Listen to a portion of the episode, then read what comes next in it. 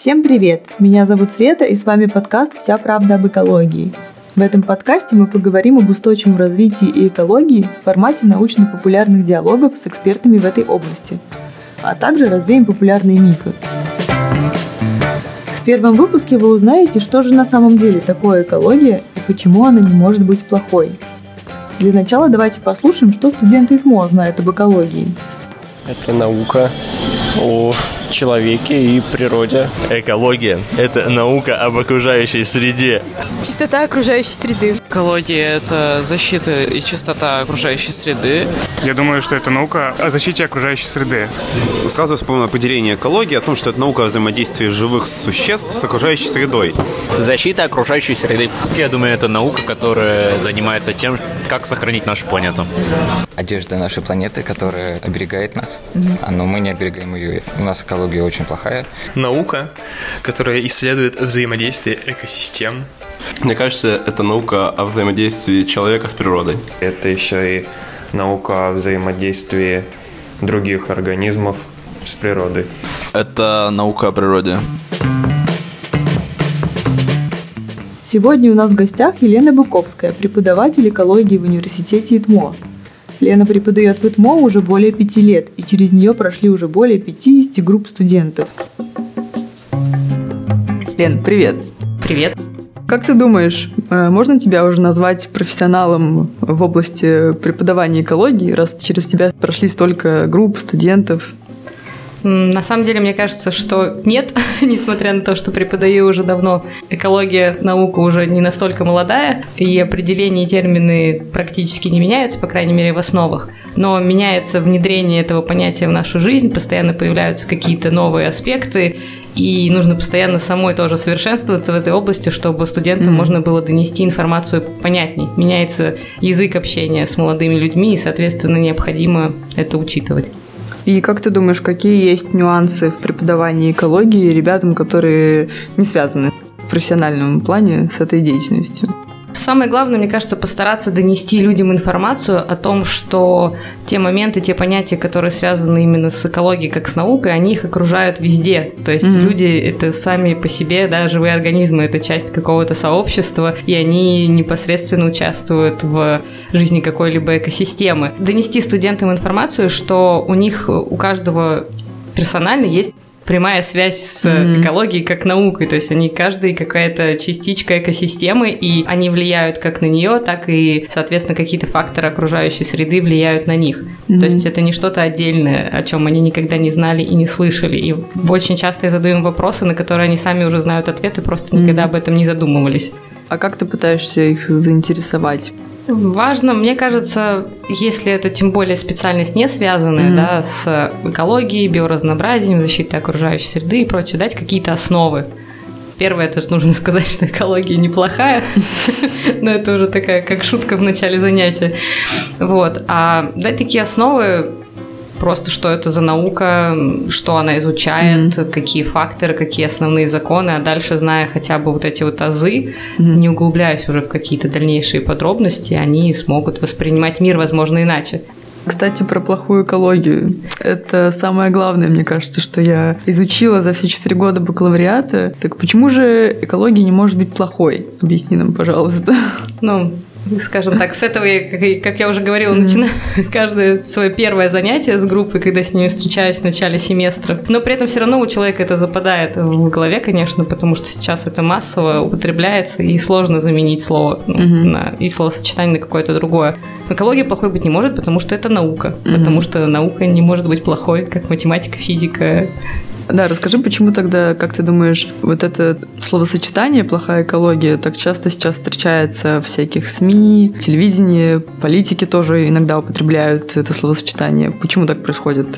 Ну, именно лично мне кажется, что это когда-то вот кто-то сказал и понял, mm-hmm. что это просто. Ну, э, получается, как-то, да, тоже с коллегой анализировали это сами для себя и подумали, что, в принципе, если мы говорим про английский язык, mm-hmm. то в английском это что? Если экология – это экологи, если это что-то связано с окружающей средой, защитой mm-hmm. окружающей среды, это environmental, environmental science и все mm-hmm. такое. То есть, получается, в принципе, ты в одно слово вкладываешь огромное mm-hmm. количество понятий, словосочетаний и так далее.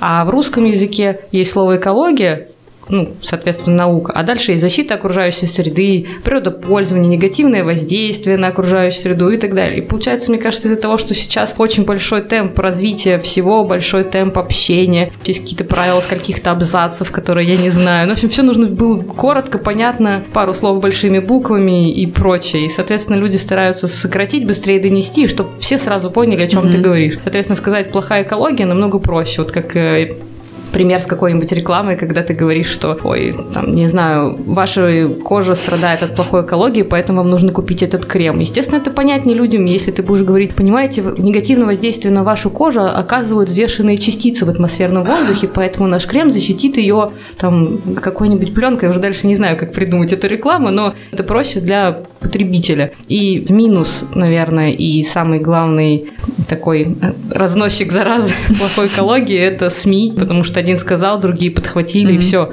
В основном же люди черпают информацию из СМИ, mm-hmm. и не обязательно там это статьи, это какие-то тоже видео, сейчас это там всякие ролики модных блогеров и так далее, но это все mm-hmm.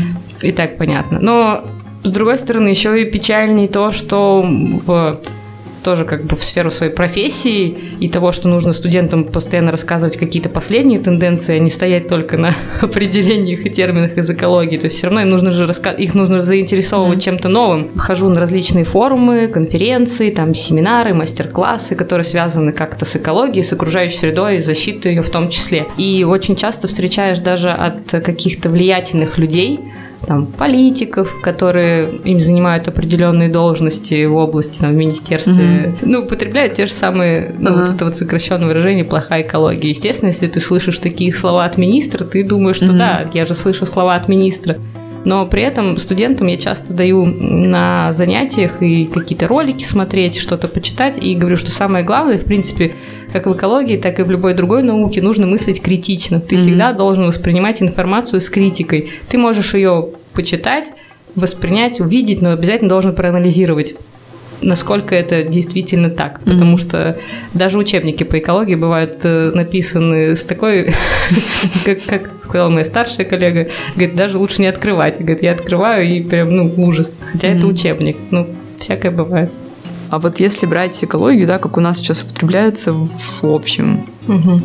все вместе взятое, какие бы ты выделила основные сейчас направления? Я недавно посмотрела ролик с биологом Тимофеем Черновым, угу. и он как раз-таки поднимал этот вопрос про то, как, как сейчас можно угу. разделить это понятие, на какие сферы оно делится, и в принципе я с ним согласна, что сейчас есть, скажем так, ну очень грубо три каких-то направление. Это экология именно как наука, да, которая изучает взаимодействие видов э, и их э, взаимодействие с окружающей средой, ее влияние и прочее. Это наука уже с какой-то прикладной точки зрения, то есть именно окружающая среда, природопользование, воздействие человека и все остальное. И третье я бы назвала это уже такая популярная экология, mm. да, как ее сейчас воспринимают. Это вот что-то вот вообще все, что связано с повседневной жизнью. Это экотовары, экоуслуги, это эко-френдли образ жизни, это то же самое там веганство, вегетарианство, это раздельный сбор, это вот все, что вот нас постоянно окружают, это, не знаю, экологическое строительство, mm. которое не экологическое иногда даже. А какие бы ты выделила самые ошибочные суждения о том, что такое экология? В начале наших э, семестров общения со студентами, тоже когда я только первый раз вижу поток, обычно я провожу такой маленький опрос, mm-hmm. где они должны написать там, что им интересно в курсе, и также написать, что такое экология в их понимании. И, в принципе, ну, где-то 90% человек пишут, что экология – это охрана окружающей среды, что это влияние человека на природу, мы должны ее беречь, вот как это вот правило, как мы должны оберегать природу. Вот, в принципе, вот так. Это вот самое ошибочное, что mm-hmm. сейчас вот из-за того, что плохая экология и все остальное, смешалось понятие отдельной экологии, отдельной окружающей среды mm-hmm. и ее защиты. То есть это вот, я бы сказала, уже каша в головах у многих. Ну, кстати, ребята, которых я спрашивала в ЭТМО, студентов, что они думают и знают о том, что такое экология, на самом деле, я бы сказала, 50 на 50 сказали, что это все-таки наука, и я приятно была удивлена.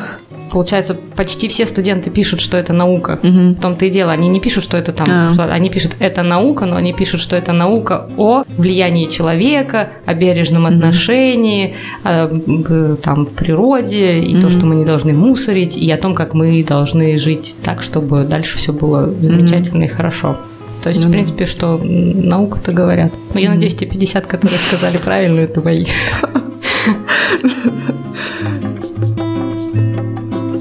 А еще вопрос такой. Как ты думаешь, вот все эти приставки эко в магазинах, эко-товары, эко-услуги негативно или позитивно влияют все-таки на распространение информации об экологии и вообще все, что происходит сейчас? Как ты думаешь?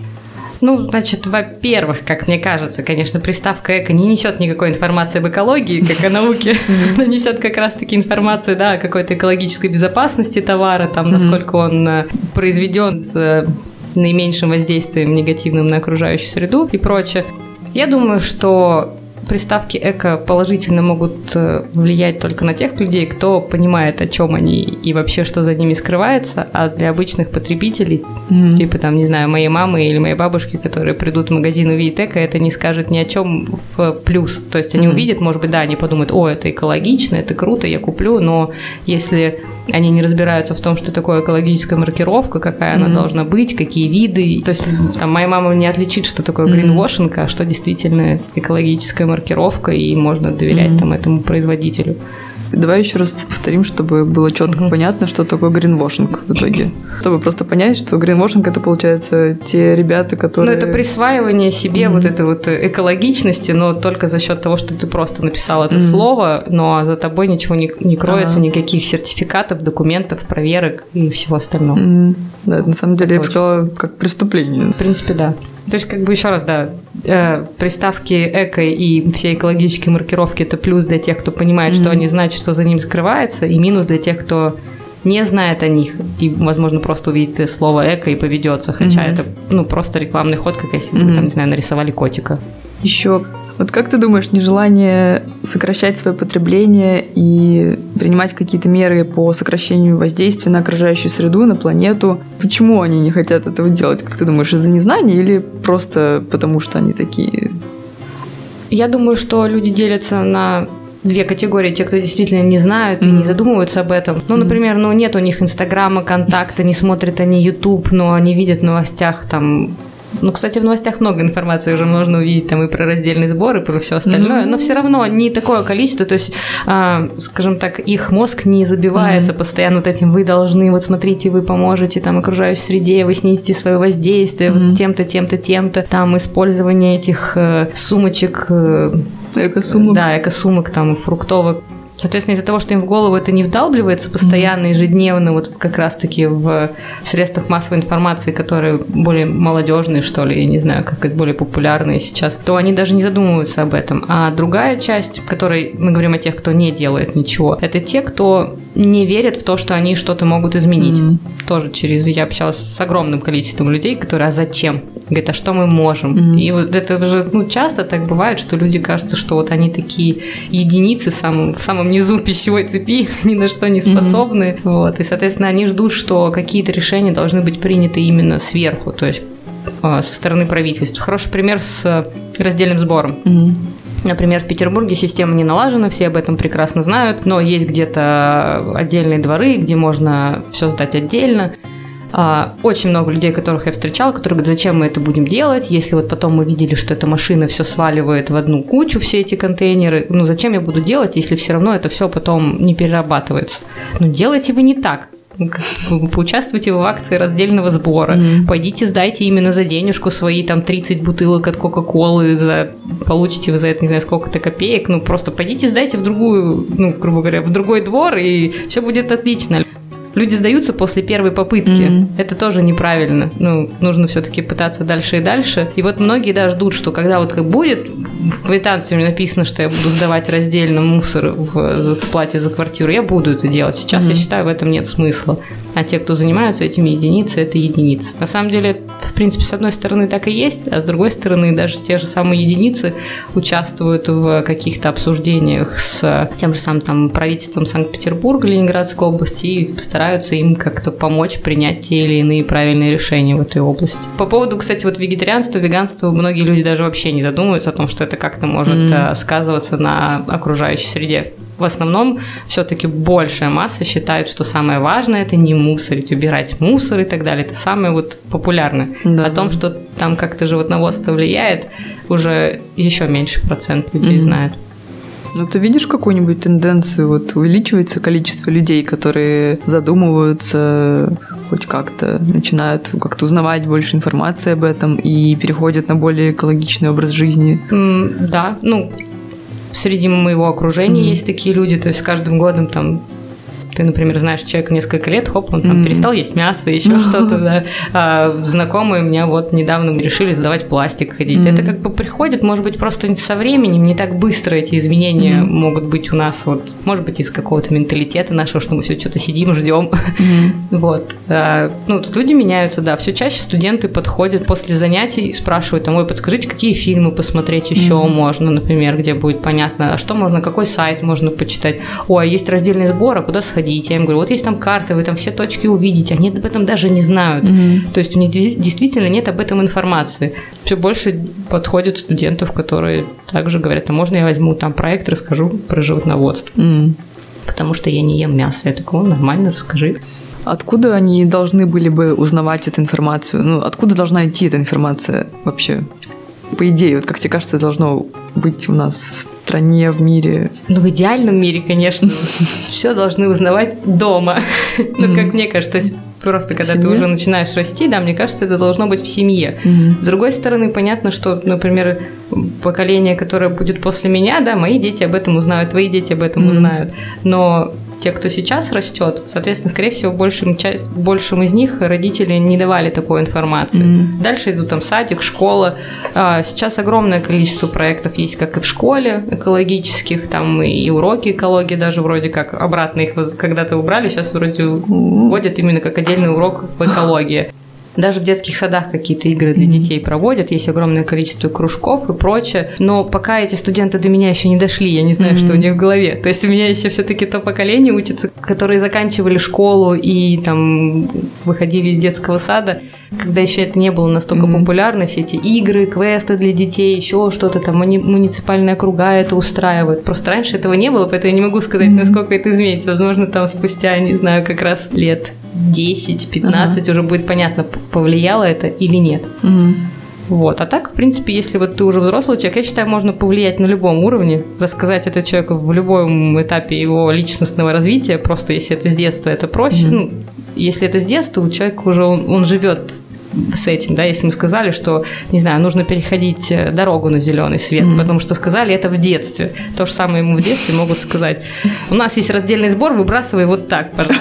И все, он такой, хорошо, мам. Мясо не ешь. Да, и, ну мясо не ешь, и рыбу не ешь, и все остальное то. Ну, как бы вот, если так приучить, да есть огромное количество детей вегетарианцев и веганов, и все у них в порядке. Но это как бы вечная борьба мясоедов А. и веганов, но я думаю, что не нужно уже в это...